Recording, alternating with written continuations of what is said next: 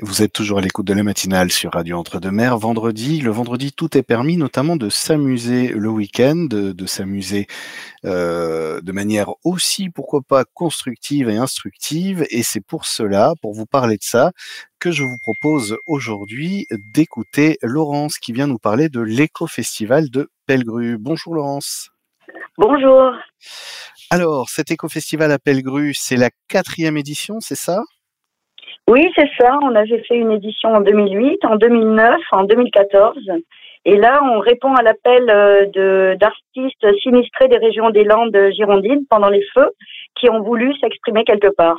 Et donc, on leur a dit, bah, est-ce qu'un village vous intéresse? Ils nous ont dit oui. On a dit, on refait un éco-festival. D'accord. Ah, ça, c'est original. Effectivement, c'est pas chaque année un rendez-vous avec l'éco-festival.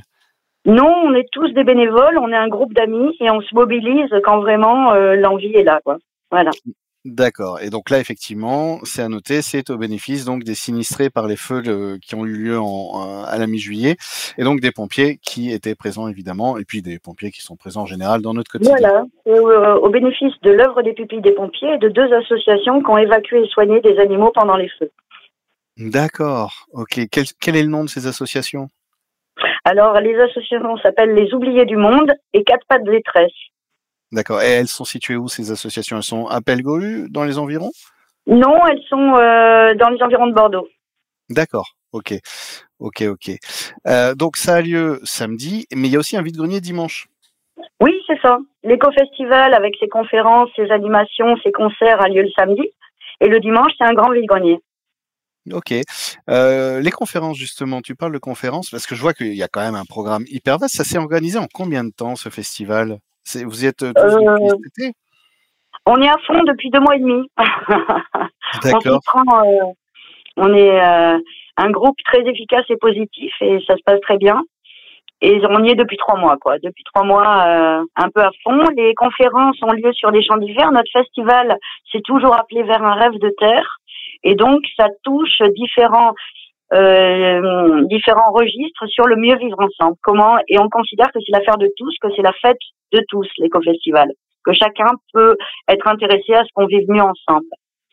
Alors il y a des conférences autant sur le chamanisme ou les des discriminations et une société plus inclusive comme l'autisme, il y a des conférences sur euh, le compostage, sur euh, euh le l'organisation internationale de l'arrivée des denrées, ces choses-là. Et puis il y a une conférence plutôt ludique à 16h30 sur Rencontre avec le futur, la vie sera belle en 2057 par des artistes du coin. Voilà.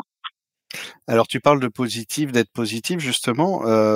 C'est, je trouve ça d'autant plus honorable qu'on pourrait facilement céder à, à, une certaine, euh, on va dire légère déprime. Euh, c'est vrai qu'on a eu un été un peu particulier quand même, c'est-à-dire qu'on on a eu deux années un peu particulières, 2020-2021. On enchaîne sur un été un peu particulier. C'est quoi votre moteur à toutes et tous? C'est d'imaginer que euh, plus on sera solidaire, et là par exemple ce qui est très intéressant, c'est qu'il y a beaucoup de cercles de gens locaux qui sont impliqués dans l'aventure, qui n'avaient pas l'habitude de se fréquenter. Et euh, plus on sera solidaire et fraternel, mieux on saura faire face à ce qui peut nous arriver. Voilà, c'est aussi simple que ça. Ok, bah je te remercie Laurence et euh, je propose qu'on se retrouve dans un peu moins d'une heure maintenant pour la deuxième partie de cette interview. Je le rappelle donc, l'éco-festival c'est à Pellegru et c'est ce week-end. Deuxième partie de l'interview matinale, toujours avec Laurence, qui vient nous parler de l'éco-festival de Pellegru, qui a lieu ce week-end. L'entrée est gratuite, hein, d'ailleurs.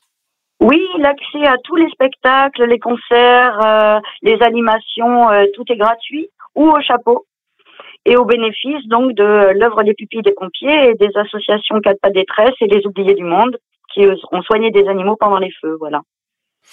Alors, euh, Laurence, on a parlé du festival. J'ai envie de parler un peu de toi, si tu veux bien.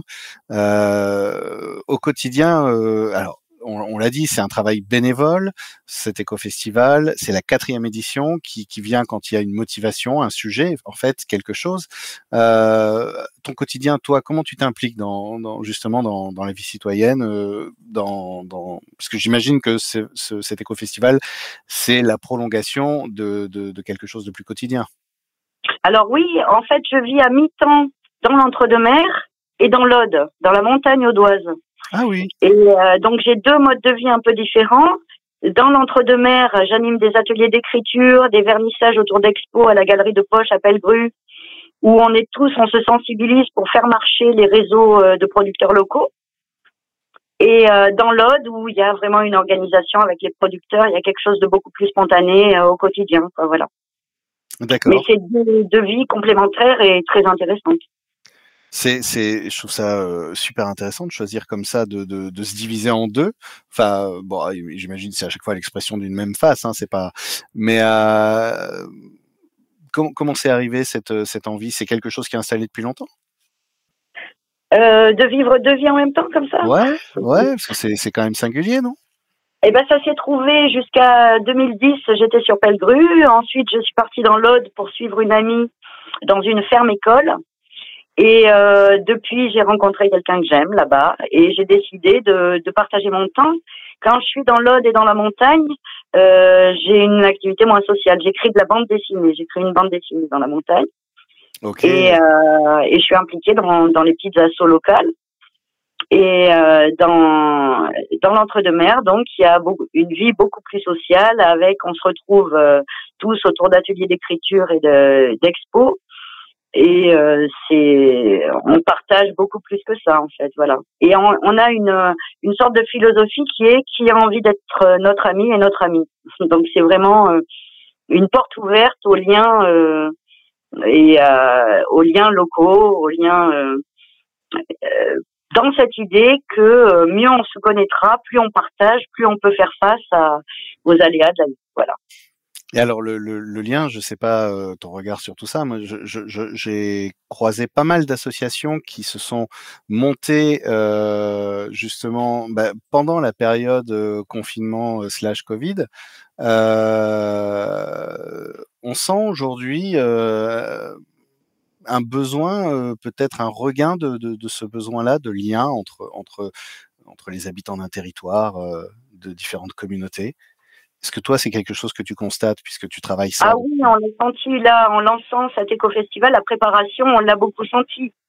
Euh, une, un, un, désir chez les gens de d'être acteurs et, et un plaisir de rencontrer les autres pour de vrai et de, de tenter des choses ensemble. Hey, et rien de On a, on l'a même senti sur les, les stands associatifs, puisqu'on a un marché de producteurs, d'artisans et, et d'associations sur l'éco-festival le samedi et on a bien senti chez les associations, il y avait beaucoup de gens qui, qui voulaient venir en tant que festivaliers pour rencontrer davantage de monde ce jour-là. Ah oui, d'accord. Voilà.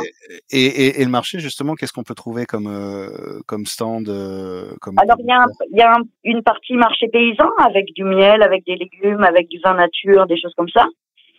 Et puis il y a une partie artisanale avec euh, des vêtements, du travail du, des tissus, des papiers, des cuirs, euh, des sculptures, euh, des choses comme ça.